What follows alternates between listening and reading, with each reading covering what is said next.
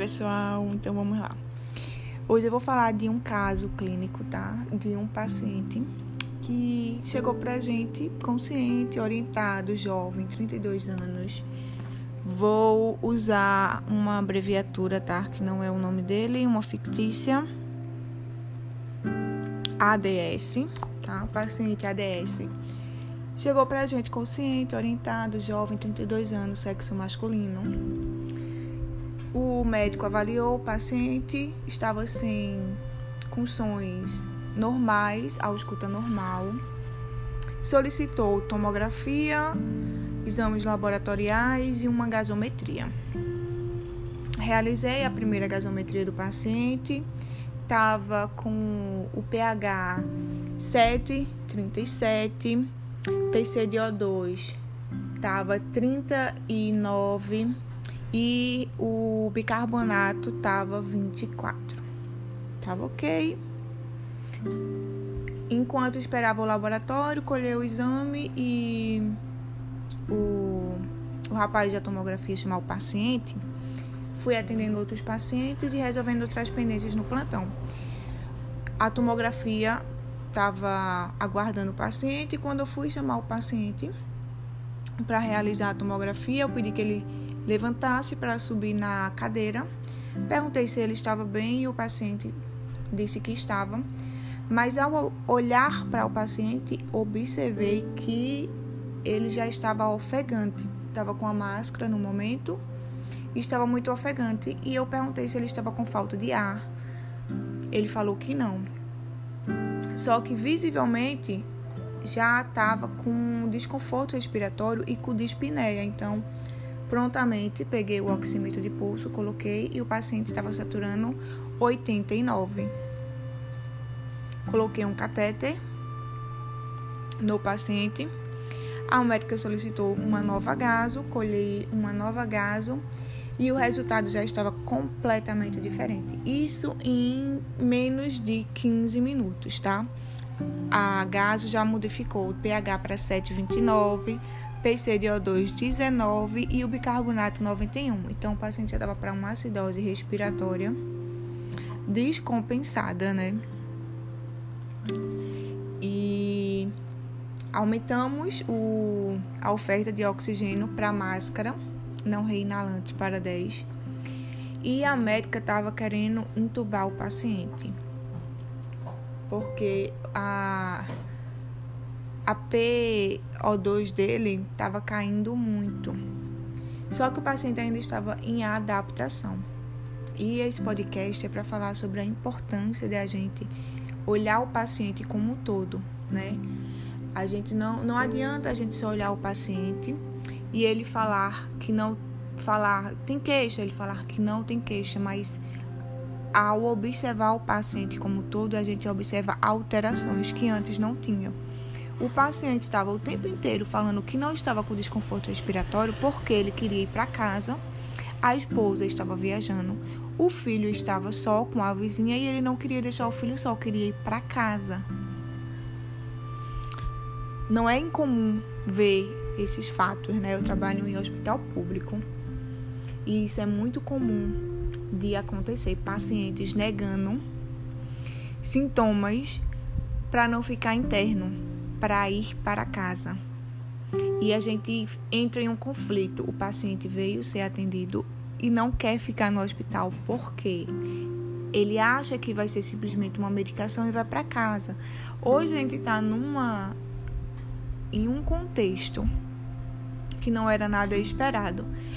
Quando entrou a vacina, as pessoas estão simplesmente andando sem máscaras, né? Então tá tendo uma um índice de infecção muito alto e as pessoas não estão sabendo lidar com isso. Então, está sendo muitos jovens sendo contaminados e de forma muito grave. Estão chegando os, os pacientes já com uma dispneia muito grave, precisando ser entubado com a gasometria extremamente alterada. E a gente, enfermeiro, é muito importante que a gente saiba não apenas realizar a gasometria, mas interpretar a gasometria e dar o resultado rápido, porque quanto mais rápido a gente faz o diagnóstico do paciente junto com o médico, a gente resolve. Não, não dá diagnóstico médico, mas a gente sabe da clínica do paciente, sabe o possível diagnóstico, tem os, os diagnósticos de enfermagem, a gente oferece uma assistência melhor ao paciente, porque se eu simplesmente tivesse feito a gasometria e não soubesse o parâmetro, o médico ele estava ocupado com outros pacientes, teve uma intercorrência, ele teve que, que ver outro paciente em outra ala, e eu, quando ouvi a diferença da gasometria, eu levei ao médico.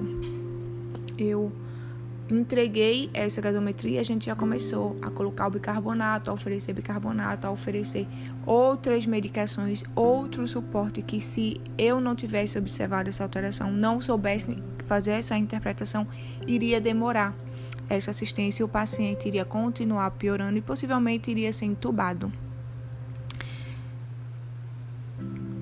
Por isso a importância eu vou ficar realmente batendo nessa tecla a importância da gente ser enfermeiros completos no sentido de fazer o procedimento, saber por que está fazendo e saber interpretar o material que a gente está colhendo. A gasometria a gente tem que saber interpretar ela, a gente não adianta só fazer a gasometria e deixar no prontuário. Se não souber interpretar, se não souber ver a clínica do paciente e associar com os resultados obtidos. Se a gente faz um gaso vem venoso, quando olha o, os parâmetros de acordo com a clínica, a gente já sabe que não é arterial, a gente sabe que o sangue é, infelizmente, veio venoso. E como a gente, a gente é essencial no atendimento ao paciente. E na essencialidade, a gente tem que saber o pH, qual o parâmetro, 735, 745, o PCDO2, 3545 e o bicarbonato 22, 26, que é o básico. Isso é o básico que a gente tem que saber. Os outros parâmetros, a gente também tem que saber o lactato, a PDO2, fazer o cálculo com a FIDO2.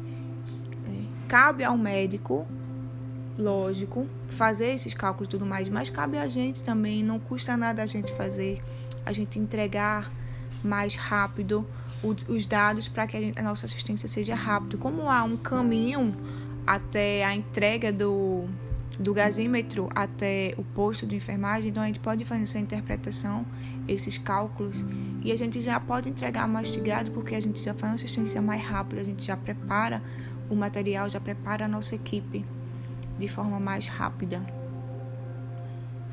Tá?